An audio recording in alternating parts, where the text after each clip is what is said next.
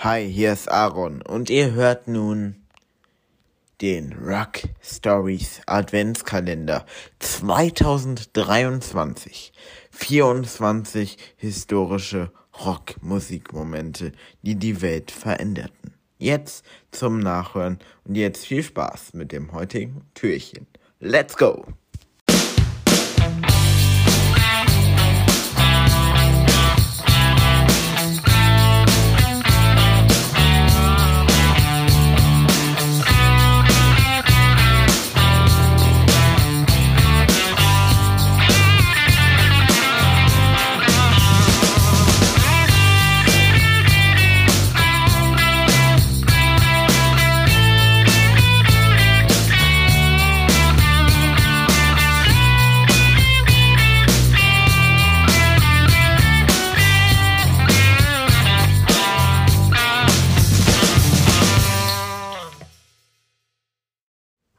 Nach dem wunderbaren Auftakt gestern mit dem allerersten Türchen meines Rock Stories Adventskalenders 2023 historische, die 24 historischen Ereignisse der Rockmusik geht's heute weiter am 2. Dezember natürlich mit Türchen 2, genau. In Türchen 2 erwartet uns die Geschichte eines unvergesslichen, phänomenalen Konzeptalbums, was die Musikgeschichte äh, auf den Kopf stellen würde. Damit haben selbst Pink Floyd nicht mitgerechnet. Ja, The Dark Side of the Moon, das ist heute unser Thema. Ich weiß, es geht um Ereignisse, aber Alben und große Alben vor allem, die gehören auch dazu. Und heute mit The Dark Side of the Moon aus dem Jahr 1973 haben wir wirklich ein legendäres legendäres Meisterwerk vor uns. Wir erfahren die Hintergründe bis zur eigentlichen Umsetzung und Entstehung des Albums. Also bleibt auf jeden Fall dran. Nun öffnen wir jetzt mal das zweite Türchen.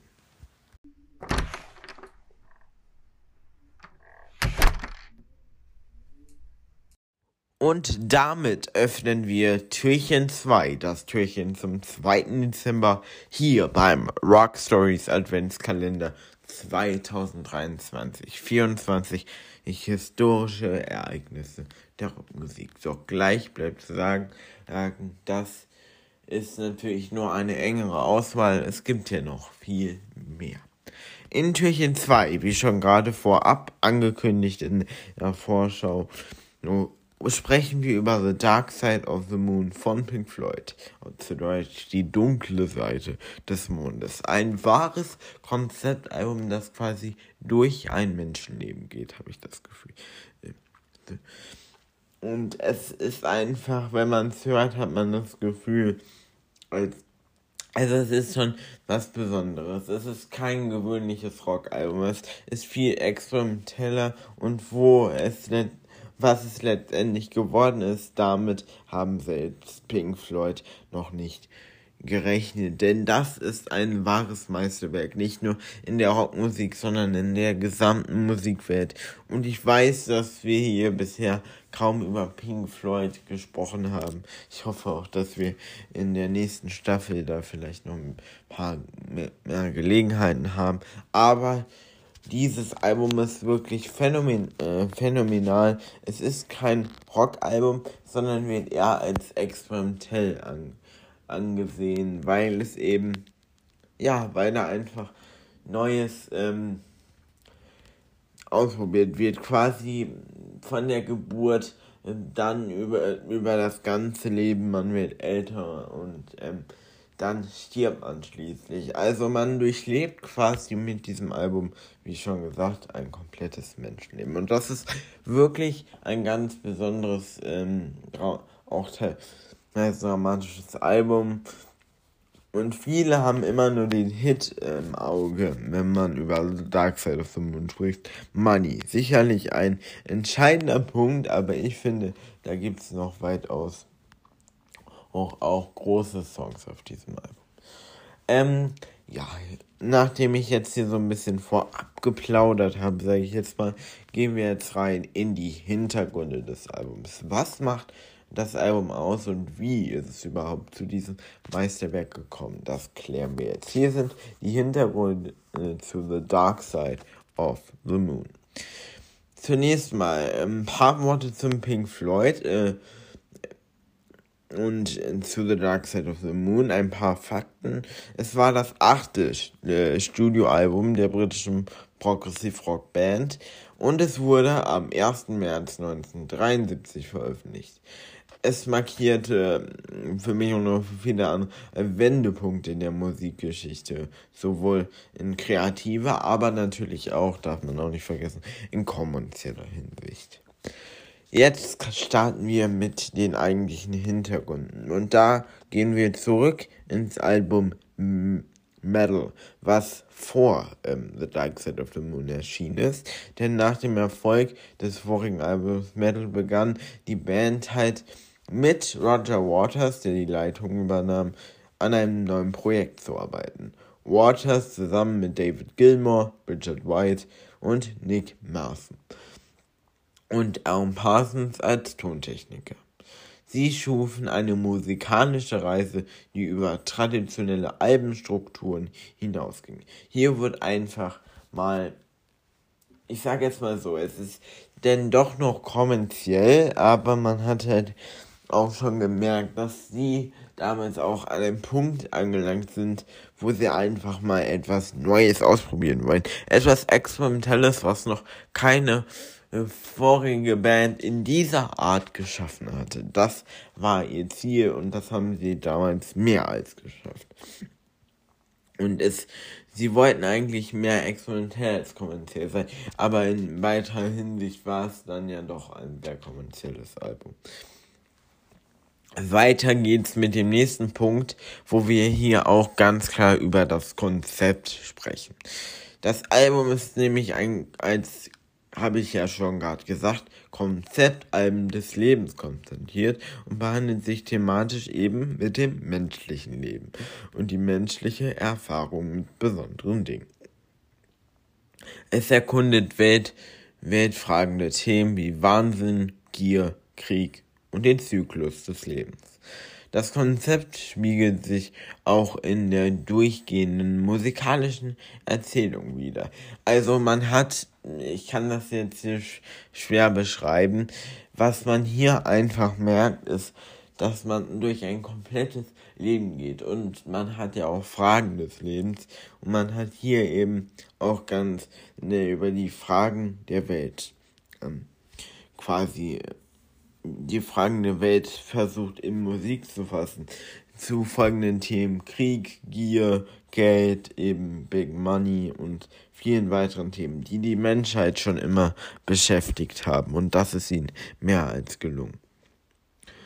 Und es wird halt auch so ein bisschen durch die Musik die ähm, die Erfahrung des Lebens halt auch erzählt. Also es ist was ganz Besonderes und was auch noch eine ganz besondere äh, Besonderheit eine ganz Besonderheit im Bezug auf The Dark Side of the Moon ist, dass eben die Songs nicht ähm, einfach nur Singles waren und auf ein Album geklatscht wurden, sage ich jetzt mal.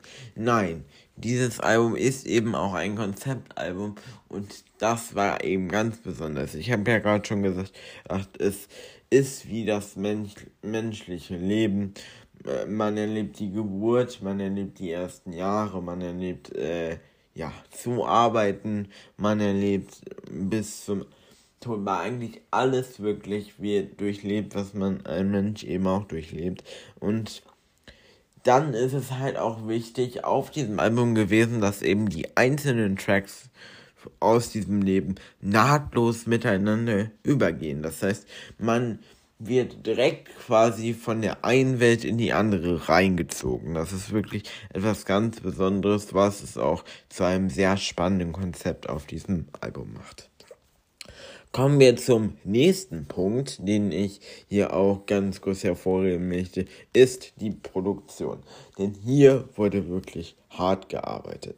Man hat teilweise einzelne Sound Elemente gemischt, die dann wieder auf andere Mixes draufgepackt, die anderen runter, nur um halt diesen laufenden, fließenden Übergang zu haben, die auf diesem Album sehr gut zu hören ist. Denn die Band experimentierte schon intensiv mit Soundeffekten und Tonaufnahmen, um einen einzigartigen Sound zu schaffen. Außerdem wurden hier auch Synthesizer und Soundeffekten mit psychedelischen Elementen da, einge, äh, benutzt und die trugen halt dazu bei, dass es eine atmosphärische, dass es ein sehr, eine sehr atmosphärische ähm, das Album ist und dass das eben auch dazu beigetragen hat, dass das quasi wie so eine Landschaft ineinander übergeht. Und das ist schwer zu erklären, aber ich hoffe, ihr versteht, was ich meine. Dass das so fließend ist und dass man hier quasi ein ganzes Menschenleben auf ein Album ähm, übergeht. Also das ist wirklich schon besonders. Und das zu schaffen war eben auch in dieser Zeit mehr als knifflig. Und es war äh, eine und es war ähm, fast ich will nicht sagen unmöglich, aber es war schon eine knifflige Arbeit. Und ähm, Pink Floyd haben mit diesen Produktionen und diesen Effekten wirklich etwas ganz Besonderes geschaffen. Aber nicht nur Effekte sind auf dem Album zu hören, sondern natürlich Musik. Und da kommen wir auch zu einem weiteren Punkt, den ich hier ansprechen möchte. Die Albumstruktur von äh, The Dark Side of the Moon ist nämlich sehr gut durchdacht und gut geplant. Von den einprägsamen Herzschlägen und Synthesizer-Erklängen bei Speak to Me bis zu den wiedererkennbaren Motiven in Brief und Time verwebt sich das Album nahtlos in verschiedene Stimmungen und Emotionen, wie das Leben halt so spielt. Mal gibt es traurige Songs, mal fröhliche Songs und manchmal weiß man auch nicht, wohin es führt.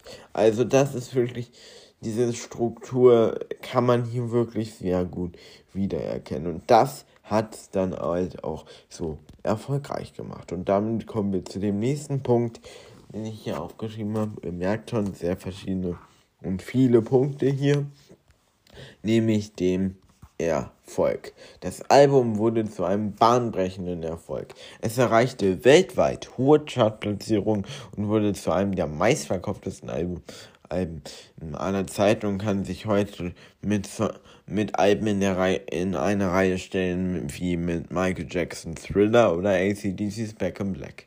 Sein Einfluss erstreckte sich über die Grenzen des Rock, des eigentlichen für sie typ, für Pink Floyds typischen Progressive Rock hinaus und beeinflusste viele, viele Musik Musikgenres. Und der Erfolg ist sicherlich auch ähm, der größte Punkt. Und das war nicht das einzige ähm, wirkliche große Konzeptalbum von Pink Floyd. Es folgte ja dann noch äh, Ende der 70er, Anfang der 80er noch ein weiteres großes Konzeptalbum mit The Wall. Also oh, da wussten Pink Floyd auch nicht, dass es für sie im Bereich Konzeptalben sehr, sehr weit gehen würde.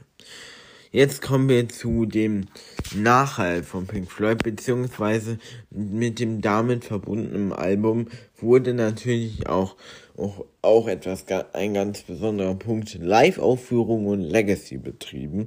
Pink Floyd führte Dark Side of the Moon in den kommenden Jahren auf spektakulären Live-Shows auf und und versuchte quasi das Album auf die Bühne ähm, zu bringen, was ich mir wirklich sehr, sehr spektakulär vorstelle. Eigentlich neben untermalt durch Musik auf eine Bühne zu bringen. Und die und ganz besonders bei der Live-Show dann natürlich die Visualisierung, die Lichteffekte und die Album-Performance als Ganzes ist ab, denn sie wurden zu einem denn diese Auftritte wurden zu einem wahren, ich sag mal, wahren Diamant äh, in der Band, also ein wahres Markenzeichen. Und ähm, ja, da werden wir Und da wären wir auch schon fast wieder am Ende der Geschichte. Ich war. Ich meine das so. Also es ist wirklich ein ganz, ganz besonderes Album. Und es ist schwer, es jetzt hier so runterzukürzen. Es gibt Leute, die machen da einen anderthalb Stunden Podcast draus. Kenne ich ja auch von mir. Aber hier im Adventskalender ist das halt schwer so ein großes Album zu besprechen. Ich habe es jetzt hier ein bisschen runtergekürzt, eben in einer angenehmen Form zum Hören. Ich hoffe, es hat euch Spaß gemacht. Und das war die Geschichte eines der ja, experimentell, aber auch kommerziell erfolgreichsten Alben aller Zeiten. Und ähm, wenn ihr noch mehr von diesen Geschichten hören wollt, dann abonniert mich doch jetzt gerne mal auf Spotify. Lasst ein Abo da und aktiviert die Glocke. Um, kostenlos. Das Abo da, aktiviert die Glocke. Schreibt mir Feedback unter meinen Instagram-Kanälen rockservice.official und aaronfaust-music. Und ja, mir bleibt jetzt eigentlich nichts anderes zu sagen wie einen schönen 2. Dezember euch noch. Und hier kommt das wunderbare Intro-Stück und Outro-Stück meines Adventskalenders. Ähm, macht's gut und bis morgen. Ciao.